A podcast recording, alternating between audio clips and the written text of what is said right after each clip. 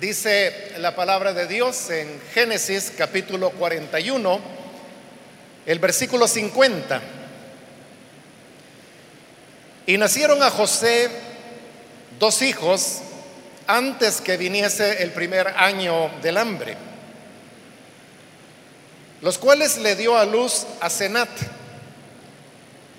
hija de Potifera, sacerdote de On.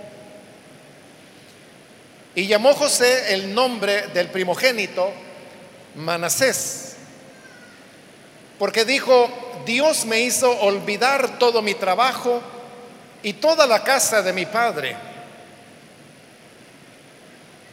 Y llamó el nombre del segundo Efraín, porque dijo, Dios me hizo fructificar en la tierra de mi aflicción. Solamente eso vamos a leer. Pueden tomar sus asientos, por favor.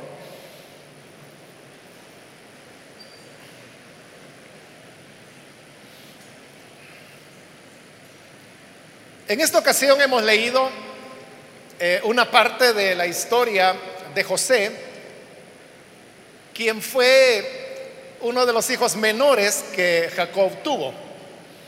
La historia de él es bastante conocida Sucede que eran doce hermanos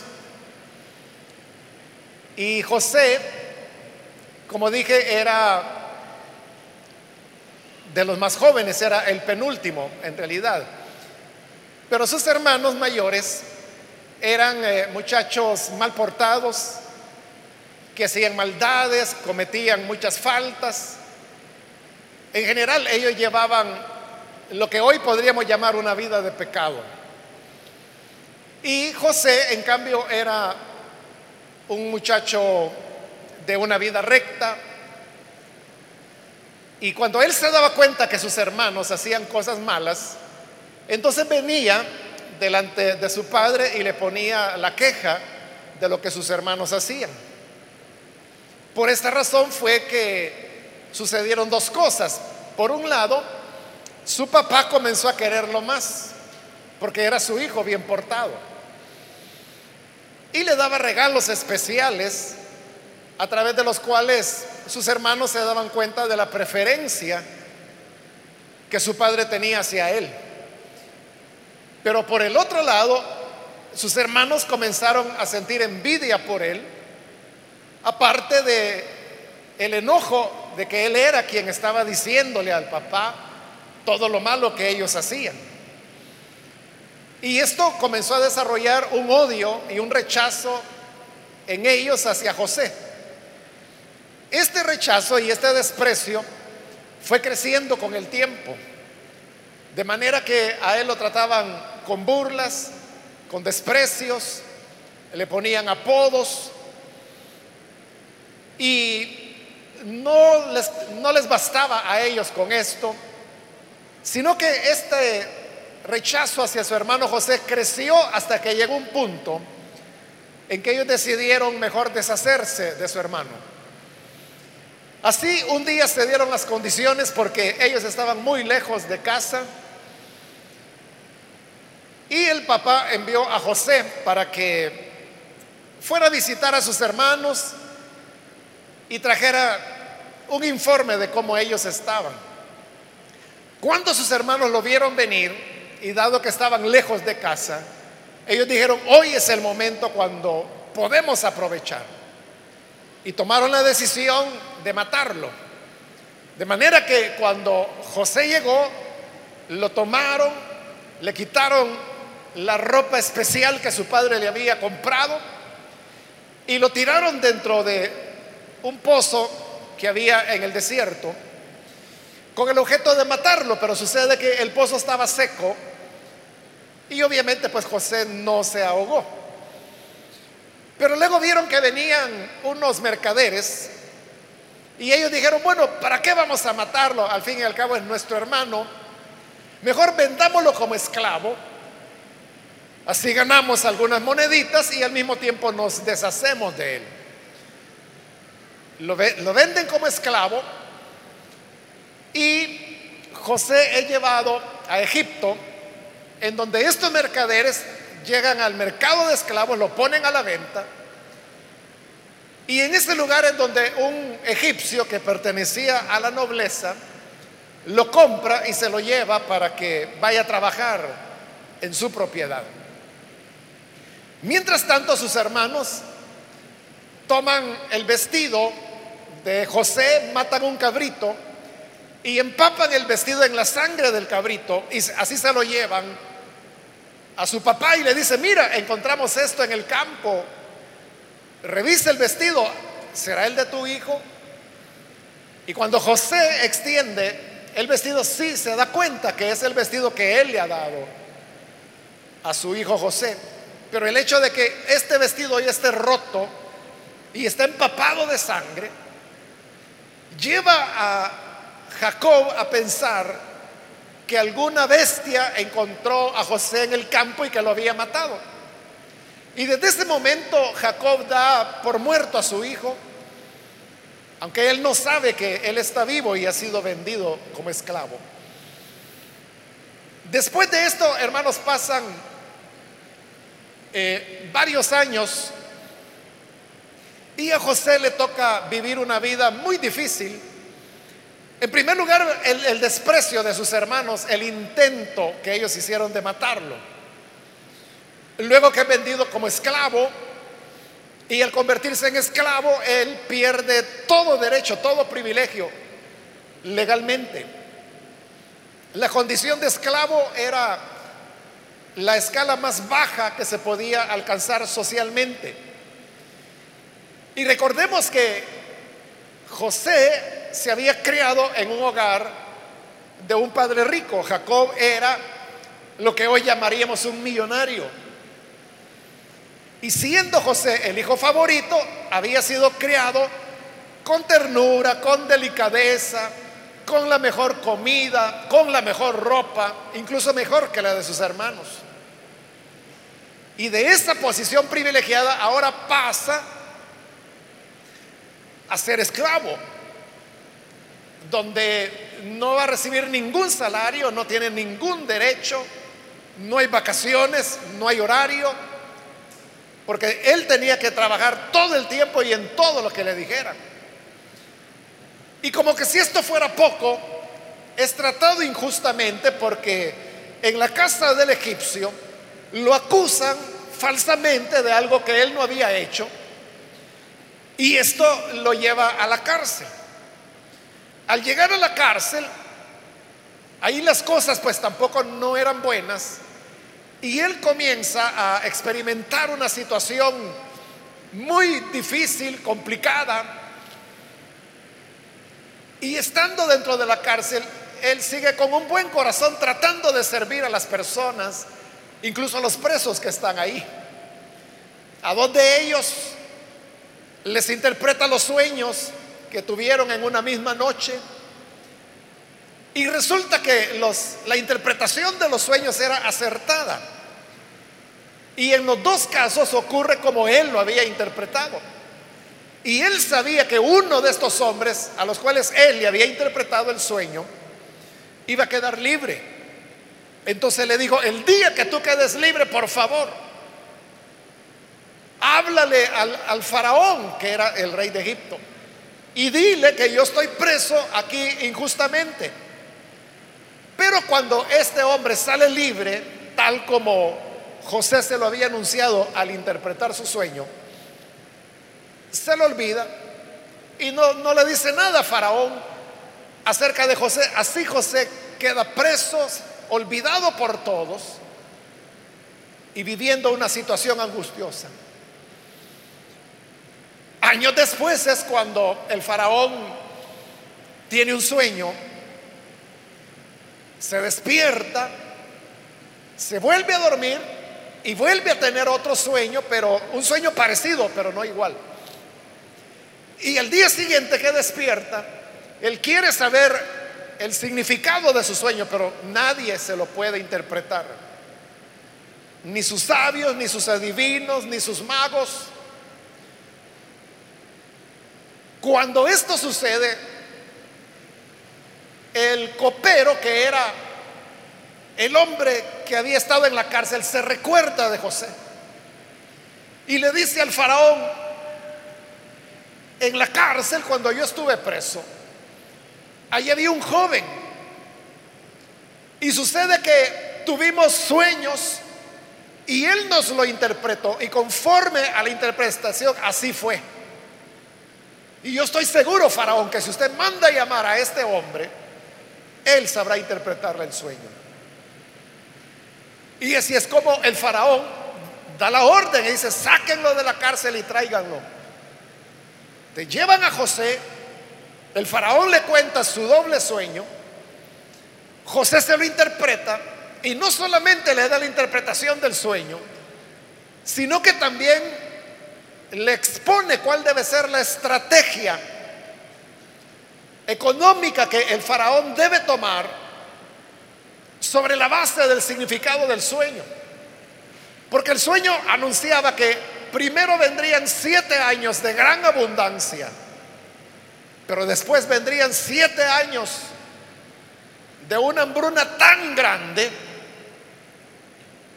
que los siete años de abundancia serían olvidados.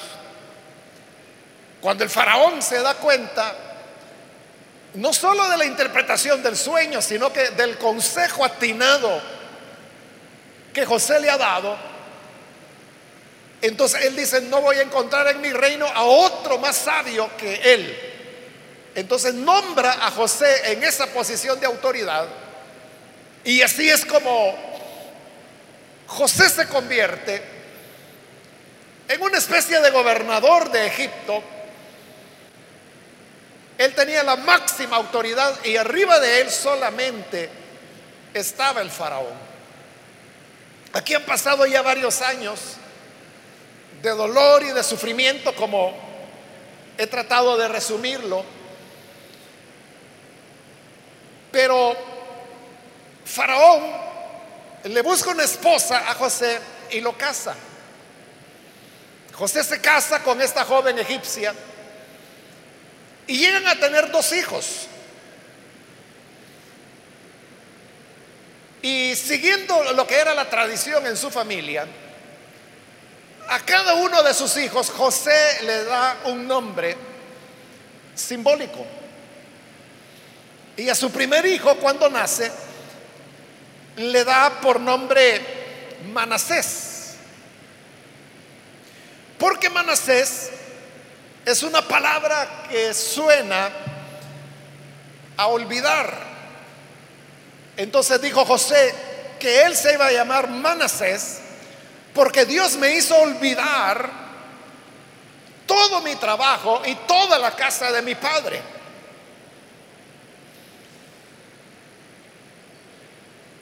Estos nombres que José le dio a sus hijos son importantes porque nos deja ver cuál es la actitud de José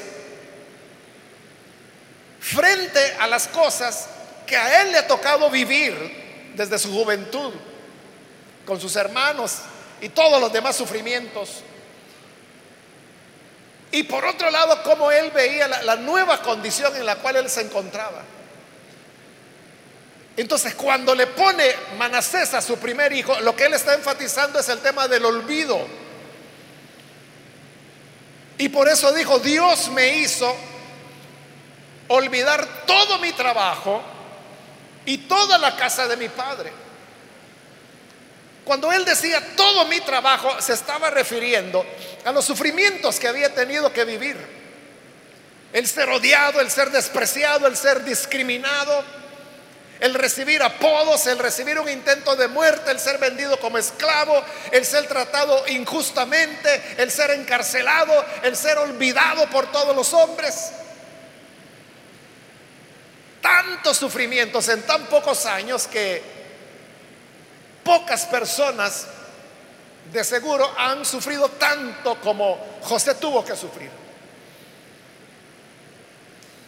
Pero ante todos esos sufrimientos, o como él lo llama, todos sus trabajos, él toma una decisión y la decisión es olvidarlo. En otras palabras, darle la vuelta a la página. No continuar insistiendo en el dolor y en el sufrimiento que él había tenido. Y luego cuando dice que también le hizo olvidar toda la casa de su padre, se refería a, sus sentimientos, a sus emociones, que lo ataban principalmente hacia su padre, pero también a sus hermanos y en especial a su hermanito, el menor, el menor de los doce, a quien él amaba mucho, porque en realidad él era su único verdadero hermano de padre y madre. Los otros eran hijos de su padre, pero no de su madre, eran medio hermanos. Pero él estaba separado de su padre, separado de su hermano, separado de los hermanos mayores que no lo querían, pero al fin y al cabo eran sus hermanos. No podía comunicarse con ellos, no sabía nada de ellos.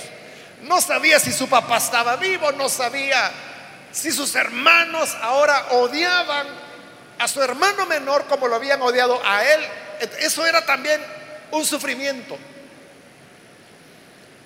Y cuando él dice, Dios me hizo olvidar toda la familia de mi padre, eso hay que saberlo entender. Porque él no está diciendo que ya no se acordaba o que olvidó que tenía un papá o que olvidó que tenía un hermano. No. Él se recordaba perfectamente de ellos.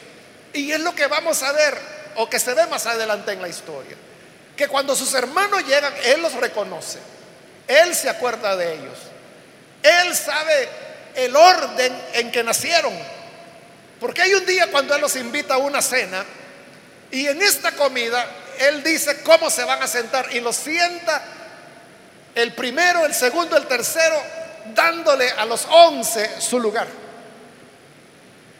Él se recuerda de su padre, pregunta por él. Es decir, que a él no le dio amnesia, a él no se le borró su familia. Entonces, ¿qué quiere decir cuando aquí él expresa que le hizo olvidar la familia de su padre.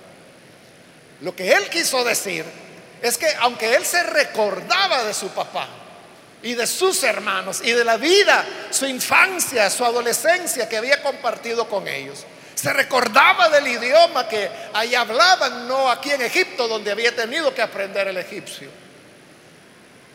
Pero aunque él recordaba todo eso, ese recuerdo no le estaba perturbando en el presente.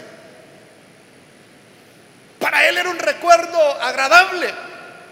No podía comunicarse con ellos, no los podía ver. Pero lo recordaba, pero ese recordar no se convertía en un lamento. Donde él dijera, qué pena que no los puedo ver y cómo estará. Es que yo no puedo estar tranquilo sin saber si mi papá está enfermo si vive todavía? ¿Cómo estarán tratando a mi hermano? Esto no me deja dormir. Esa hubiera sido una actitud de José. Pero la actitud que él toma es, esa fue una etapa de mi vida. Ellos son mi familia, yo los amo, pero Dios ha permitido que todo esto ocurra. No puedo verlos, no sé nada de ellos, pues voy a confiar en que van a estar bien y que Dios los va a cuidar. Y yo me voy a dedicar a lo que tengo que dedicarme acá. En ese sentido era que Él los olvidaba, pero no borrándolos de su recuerdo, sino que no permitiendo que ese recuerdo estuviera marcando cada día de su vida y que hiciera insípido o triste o peor amargo cada día que transcurría.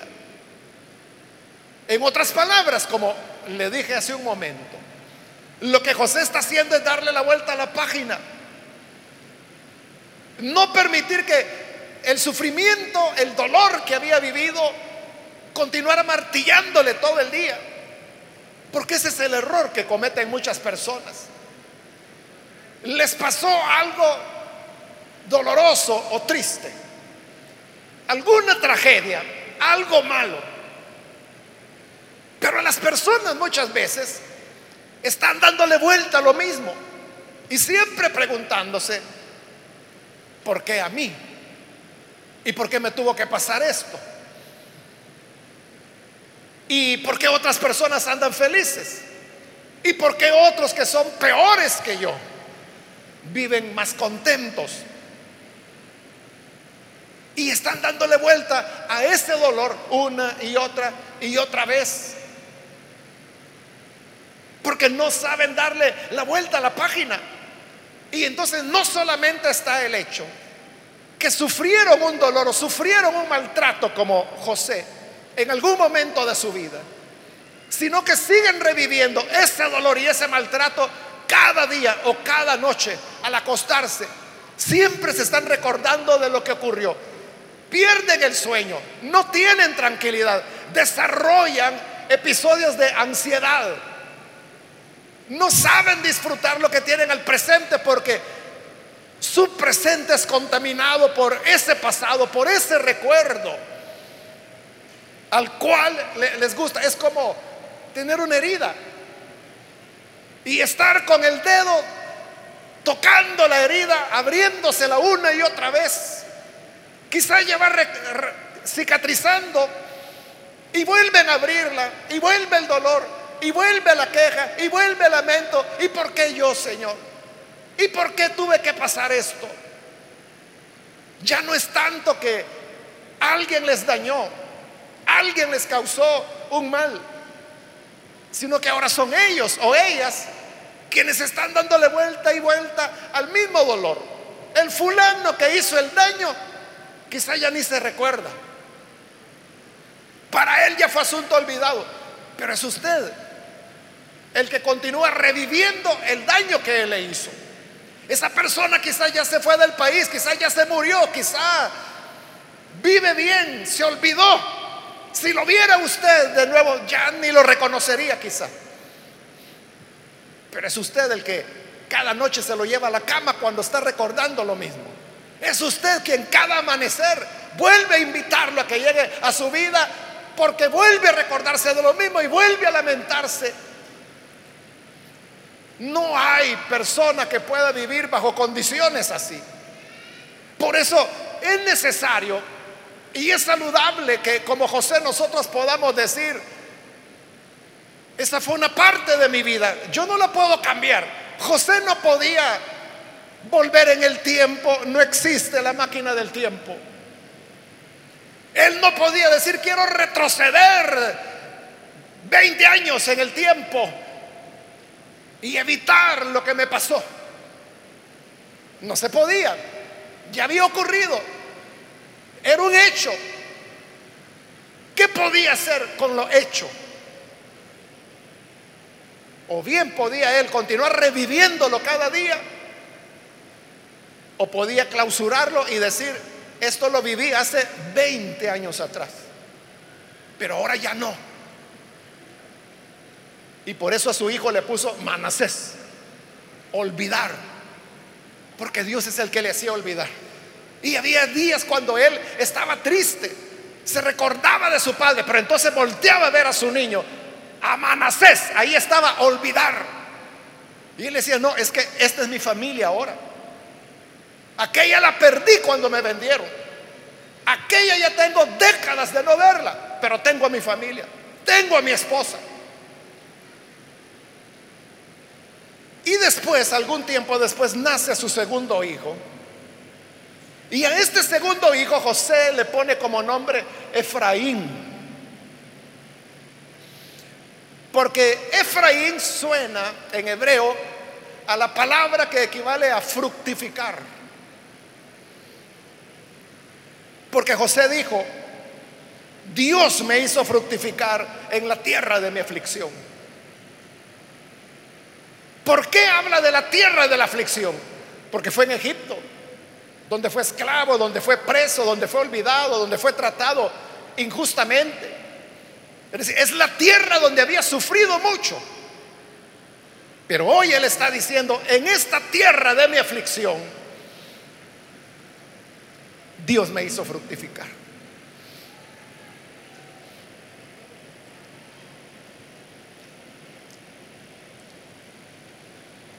En este versículo 50 donde iniciamos la lectura dice que José se casó antes que viniera el primer año del hambre. Es decir, que su matrimonio y el nacimiento de sus hijos se dio durante los primeros siete años que fueron de abundancia. Es decir, que había mucho fruto. Y conforme al plan que él le había presentado al faraón y que faraón se lo había aprobado y para lo cual le había dado autoridad, José está acumulando mucho grano, mucho grano, grandes riquezas. Y José se da cuenta que todo ese fruto es producto, primero, del sueño que él interpretó y segundo, de la sabiduría que él está usando para acumular riqueza para cuando la necesidad llegue. Entonces, con este segundo hijo, al cual le pone fructificar, ver a Efraín era un recordatorio para José de lo bueno que Dios había sido con él. De lo bueno que Dios había sido con él en la tierra de su aflicción. Ahí lo había hecho fructificar. Porque Dios puede hacer que en el desierto broten manantiales de agua.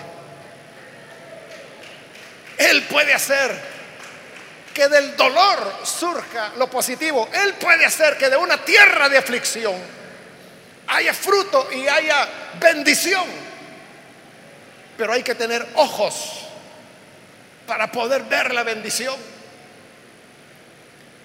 Porque si no le damos la vuelta a las experiencias duras de la vida, este dolor nos cegará para ver la bendición que hoy Dios nos está dando. No va a poder disfrutar nada.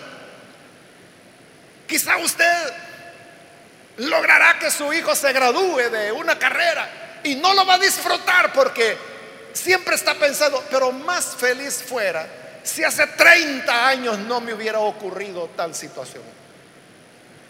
Quizás se va a casar usted mismo y no va a disfrutar ese momento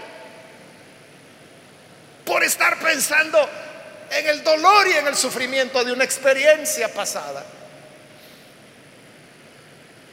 Eso le hubiera ocurrido a José, porque él le dieron la esposa, una esposa escogida por el rey, por el faraón, y le buscó lo que a él como faraón le pareció lo mejor, la hija del sacerdote, de un culto pagano, pero él pensó, es la mejor muchacha para José. Se la dio por esposa y él la recibió y con ella tuvo estos dos hijos. Pero José no hubiera disfrutado nada de esto si hubiera estado. Es que mis hermanos me odian. Es que no me quieren.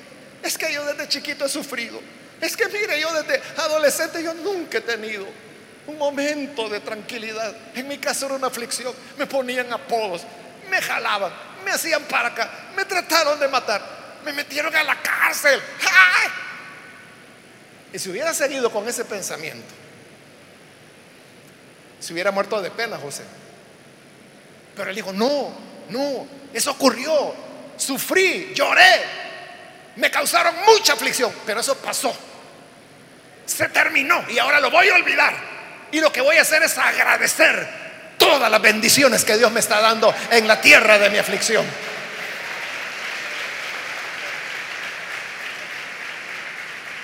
Decir, que en los nombres de sus hijos hay dos cosas. Uno, cerrarle la puerta al pasado.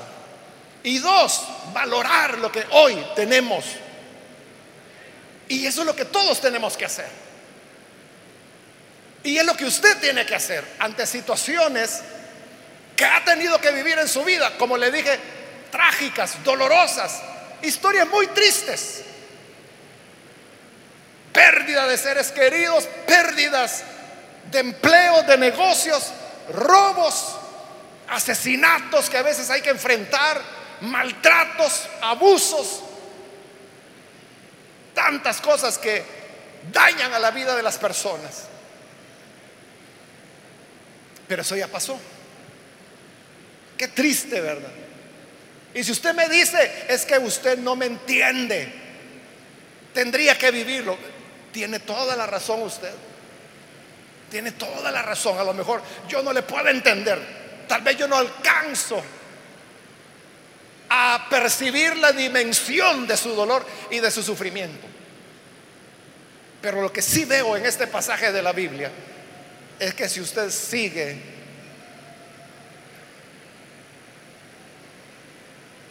abriéndose la herida todo el tiempo, nunca va a pasar de ahí. Y lo que también le puedo decir es que he visto personas que han venido de dolores terribles, de abismos de sufrimiento inimaginables, pero con la gracia de Dios salieron adelante.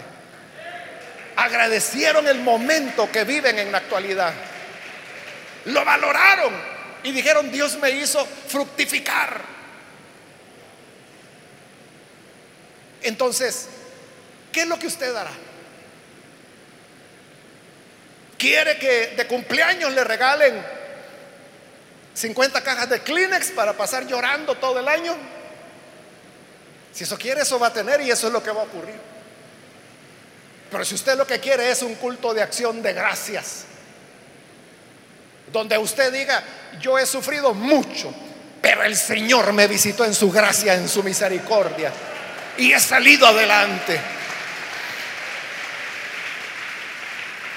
Eso puede cambiar totalmente su vida. Cada uno de los hijos que José tuvo fue el equivalente a un culto de acción de gracias que él hizo. Con el primer hijo dijo, olvidado el pasado. Y con el segundo hijo, hoy me voy a enfocar en el presente, en lo que Dios me está dando hoy. ¿Y qué sucedió? Que Dios lo bendijo a él, bendijo a su familia, bendijo a sus hijos y bendijo a su padre y a sus hermanos cuando él tenía ya una posición de poder, de autoridad, de riqueza, y fue como un padre que supo alimentar a naciones enteras y entre ellas a todos sus hermanos, sobrinos, su padre, toda la familia de Israel, el pueblo de Israel. Quiera Dios de que usted también hoy pueda tomar la decisión de no continuar eh, en lamentos, no continuar llenando de lágrimas el vaso que luego se vuelve a tomar, para volverlo a llenar de lágrimas y volvérselo a tomar. Y ahí está dándole la vuelta toda la vida. Pero ya, suénese, lávese la cara, seque las lágrimas y diga, bueno, ya lloré, ya sufrí, ya lamenté, punto, se acabó. No voy a desgastar mi vida en lamentos sino que de aquí en adelante voy a agradecer lo que Dios ha hecho por mí.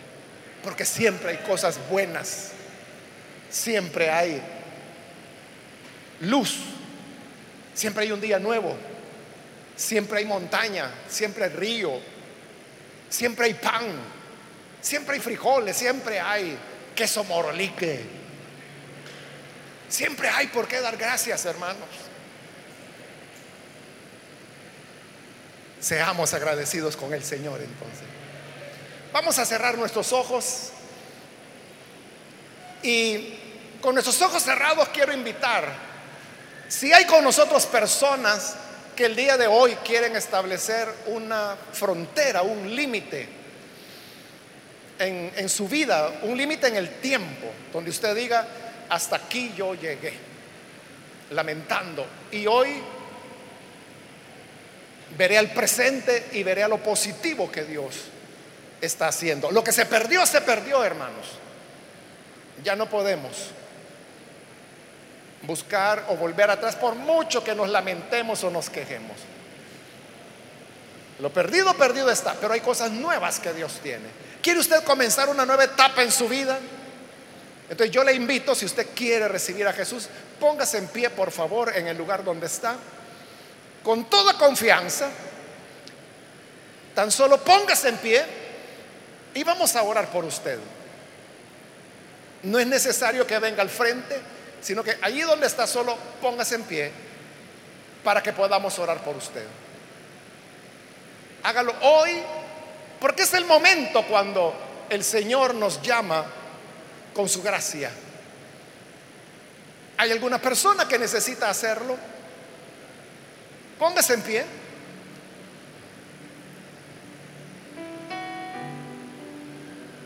O si hay alguien que necesita reconciliarse. Si se alejó del Señor.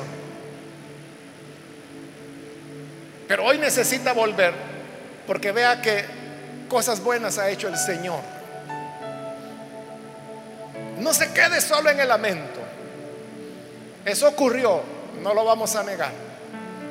Pero no permita que le siga malogrando el presente. Muy bien, aquí hay una persona, Dios la bendiga. Si hay alguien más, puede ponerse en pie. Aquí hay otro hombre, Dios lo bendiga. Algo otra persona que necesita venir, puede ponerse en pie. Hágalo con toda confianza. Y vamos a orar por usted. ¿Hay alguien más?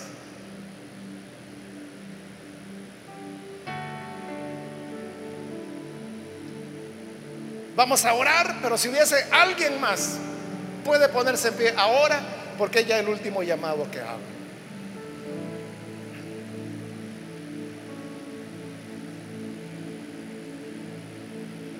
Muy bien, aquí hay otra persona, Dios la bendiga. Oremos al Señor entonces. Padre, gracias te damos por las personas que están aquí en este lugar, abriendo su corazón a ti. Y gracias también por aquellos que a través de televisión, radio o internet se están uniendo en esta oración y están abriendo su corazón para recibirte a ti, sabiendo que tú eres el que sana las heridas, sana los dolores y nos das la capacidad para poder pasar a un nuevo capítulo en el cual adoramos tu nombre, te exaltamos, vivimos para ti. Ayúdanos que así sea, Señor. Como Pablo lo escribió, olvidando ciertamente lo que queda atrás, prosigo a la meta, al premio del llamado soberano del Señor, nuestro Señor Jesús. Bendice a cada persona y ayúdanos para ser agradecidos contigo por todo lo bueno que haces y porque tu amor permanece para siempre. Por Jesús nuestro Señor lo pedimos. Amén.